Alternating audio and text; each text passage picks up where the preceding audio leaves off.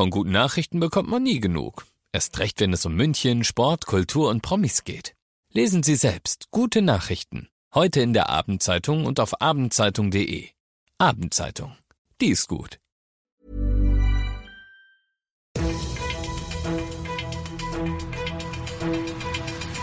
95 5 Charivari, das München Briefing, Münchens erster Nachrichtenpodcast. Mit Ludwig Haas und diesen Themen. LMU-Professor warnt vor weiteren Erdbeben in der Türkei und bisher kaum Klagen gegen das Münchner Dieselfahrverbot. Herzlich willkommen zu einer neuen Ausgabe. Dieser Nachrichtenpodcast informiert dich täglich über alles, was du aus München wissen musst. Jeden Tag gibt es zum Feierabend in fünf Minuten alles Wichtige aus unserer Stadt. Diesmal von mir. Jederzeit als Podcast und jetzt um 17 und 18 Uhr auch im Radio.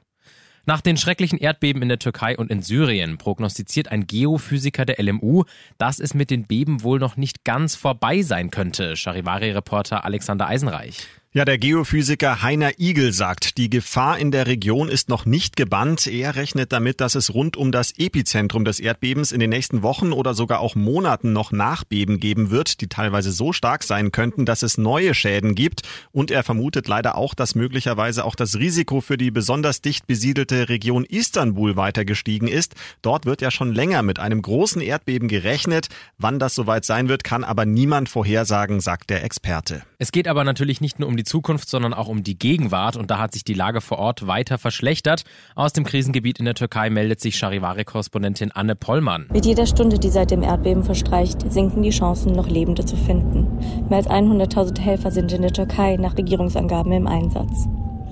Am frühen Montagmorgen hat ein Beben der Stärke 7,7 das türkisch-syrische Grenzgebiet erschüttert.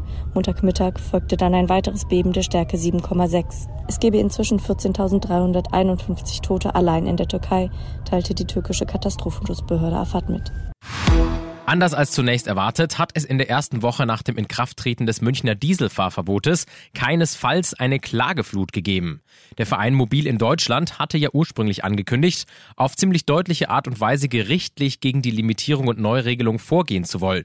Das Münchner Verwaltungsgericht zählt aber bisher gerade mal drei Klagen, zu denen die Stadt als Beklagte jetzt Stellung nehmen soll. Seit Februar dürfen ja Euro 4 Diesel in der Münchner Innenstadt nur noch mit Ausnahmegenehmigung fahren. Das wollen Gegner vor Gericht kippen. Du bist mittendrin im München Briefing. Das ist Münchens erster Nachrichtenpodcast. Und nachdem wir ja gerade schon über München gesprochen haben, werfen wir jetzt wie immer noch einen Blick auf das Wichtigste aus Deutschland und der Welt. Für mehr Zuverlässigkeit und Pünktlichkeit will die Deutsche Bahn bis 2030 überlastete Verkehrsknoten nach und nach sanieren. Nun liegt ein Konzept mit allen möglichen Bahnstrecken und möglichen Zeiträumen vor. Charivari-Reporterin Zoe Tasovali. 4200 Kilometer Strecke. So viel soll ungefähr saniert werden. Das sind mehr als 40 Streckenabschnitte. Geplant ist, den jeweils betroffenen Abschnitt für mehrere Monate zu sperren. Züge sollen in dieser Zeit umgeleitet werden. Und es ist auch schon bekannt, wo gestartet wird. Ende nächsten Jahres soll zuerst die Riedbahn zwischen Frankfurt und Mannheim general saniert werden. Danach folgt die Trasse Emmerich-Oberhausen und auch die vielbefahrene Strecke Hamburg-Berlin steht schon früh auf dem Programm. Er habe kein Recht, ohne Ergebnisse nach Hause zu kommen. Mit diesen Worten machte der ukrainische Präsident Volodymyr Zelensky heute bei seinem Besuch in Brüssel beim EU-Gipfel deutlich, er will konkrete Zusagen und zwar zu weiteren Waffenlieferungen von den EU-Staaten. Aus Brüssel Charivari-Reporterin Sarah Geiserde. Sowohl bei seiner Rede im EU-Parlament als auch beim EU-Gipfel hat Zelensky sich mehrfach für die bisherige Unterstützung im Krieg gegen Russland bedankt.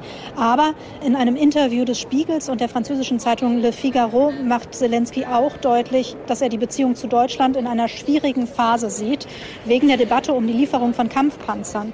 Er müsse Kanzler Scholz zwingen, der Ukraine zu helfen und ihn ständig überzeugen, dass diese Hilfe nicht für die Ukraine sei, sondern für die Europäer, so Zelensky im Interview.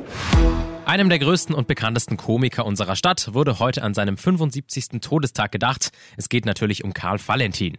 Ministerpräsident Markus Söder und Oberbürgermeister Dieter Reiter waren heute im Valentin-Karstadt-Museum im Isartor, um sich die neue Ausstellung mit dem schönen Titel Krautwurst und Weißwickel anzuschauen. Söder bezeichnete Valentin danach als Münchner Original und großen Bayer. Er selbst sei schon als Kind ein großer Valentin-Fan gewesen. Und zu diesem Anlass will ich dir dann zum Ende des Podcasts noch mein persönliches Lieblings-Valentin Zitat mit auf den Weg geben. Es ist schon alles gesagt, nur noch nicht von allen. In diesem Sinne, ich bin Ludwig Haas und ich wünsche dir noch einen wunderschönen Feierabend. Ciao. 95.5 Charivari, das München Briefing, Münchens erster Nachrichtenpodcast. Die Themen des Tages aus München gibt es jeden Tag neu in diesem Podcast. Um 17 und 18 Uhr im Radio und überall da, wo es Podcasts gibt, sowie auf charivari.de.